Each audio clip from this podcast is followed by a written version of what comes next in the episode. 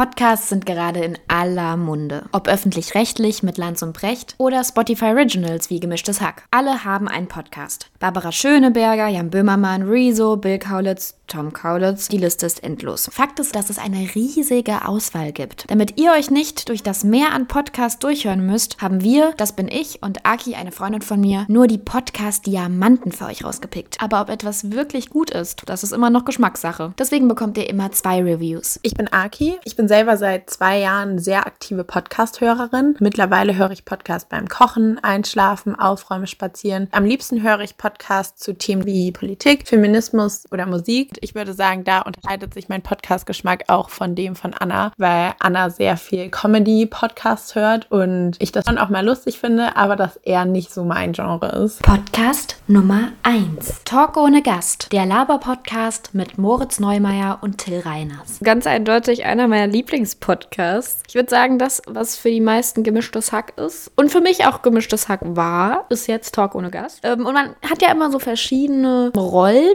bei so Laber-Podcasts. Podcast. Also bei Gemischtes Hack ist es Felix, ist irgendwie so der ehrliche Berliner und Tommy ist so der sympathische People-Pleaser. Und bei Talk ohne Gast ist so ein bisschen Till ist lustig und verpeilt und Moritz ist natürlich auch lustig, sind beide Stand-Up-Comedians. Aber Moritz ist in dem Kontext des Podcasts so der bodenständige, scharfzüngig und ein bisschen krummelig manchmal, aber doch das Herz am wahren Fleck. Ich liebe die Atmosphäre zwischen den beiden. Auf jeden Fall Empfehlung. Talk ohne Gast ist ein Podcast, bei dem ich sagen muss, dass ich den so nicht in meiner Freizeit hören würde, weil ich einfach nicht so der krasse Comedy-Typ bin und die ganze Zeit mir beim Hören dachte, okay, redet ihr jetzt einfach nur so drauf los? Habt ihr irgendein Konzept? Und die ganze Zeit so ein bisschen darauf gewartet habe. Trotzdem muss ich aber sagen, dass ich den Podcast schon lustig fand, aber mir da einfach ein bisschen was gefehlt hat. Podcast Nummer 2. Homegirls. Der Podcast, in dem Josie Miller und Helen Fares mit einem Gast aus dem Musikkosmos sprechen. Jeder viel um lustige Anekdoten. Gleichzeitig vergessen die beiden aber auch nie auf gesellschaftliche und politische Ereignisse aufmerksam zu machen. Deswegen ist der Podcast meiner Meinung nach die perfekte Mischung aus einem Thema, das besprochen wird und gleichzeitig sehr unterhaltsam, weswegen ich den nur jeden etwas Hip-Hop Interessierten empfehlen kann. Ich muss erstmal sagen, ich bin nicht so ein riesen Hip-Hop und Rap-Fan, aber ich finde, es ist irgendwie so ein Rüberretten von MTV 2021. Richtig hochkarätige lustige Gäste, denen man auch gerne zuhört. Ich finde aber, die beiden haben so ein bisschen so eine Einstellung von zwei Radiomoderatoren, die richtig cool und äh, jung wirken wollen. Also so ein bisschen so, ey, äh, hast du Bock auf Musik und Hip-Hop? Wir haben alles für dich dabei.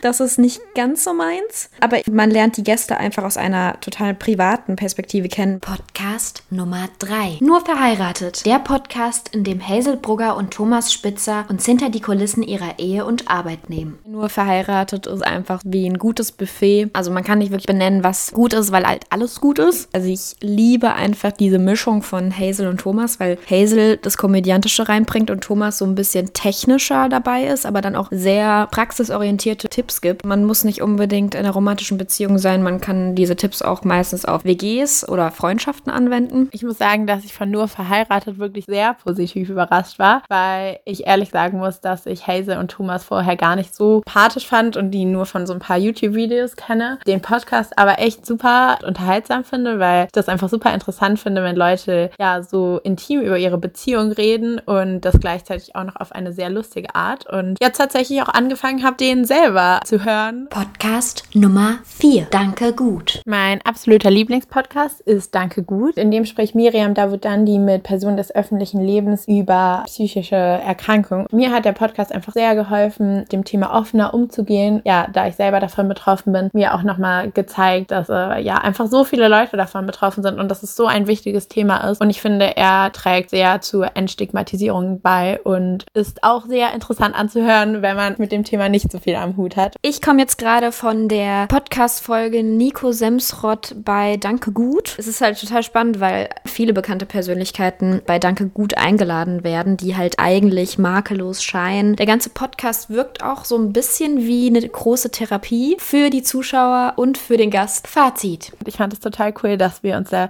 gegenseitig in unsere unterschiedliche Podcast-Favoriten eingeführt haben und man ja doch immer so ein bisschen bei dem bleibt, ähm, was man gerne mag. Und deswegen kann ich das nur jedem empfehlen, Podcast anzuhören, die vielleicht sonst nicht so in eurem Beuteschema liegen.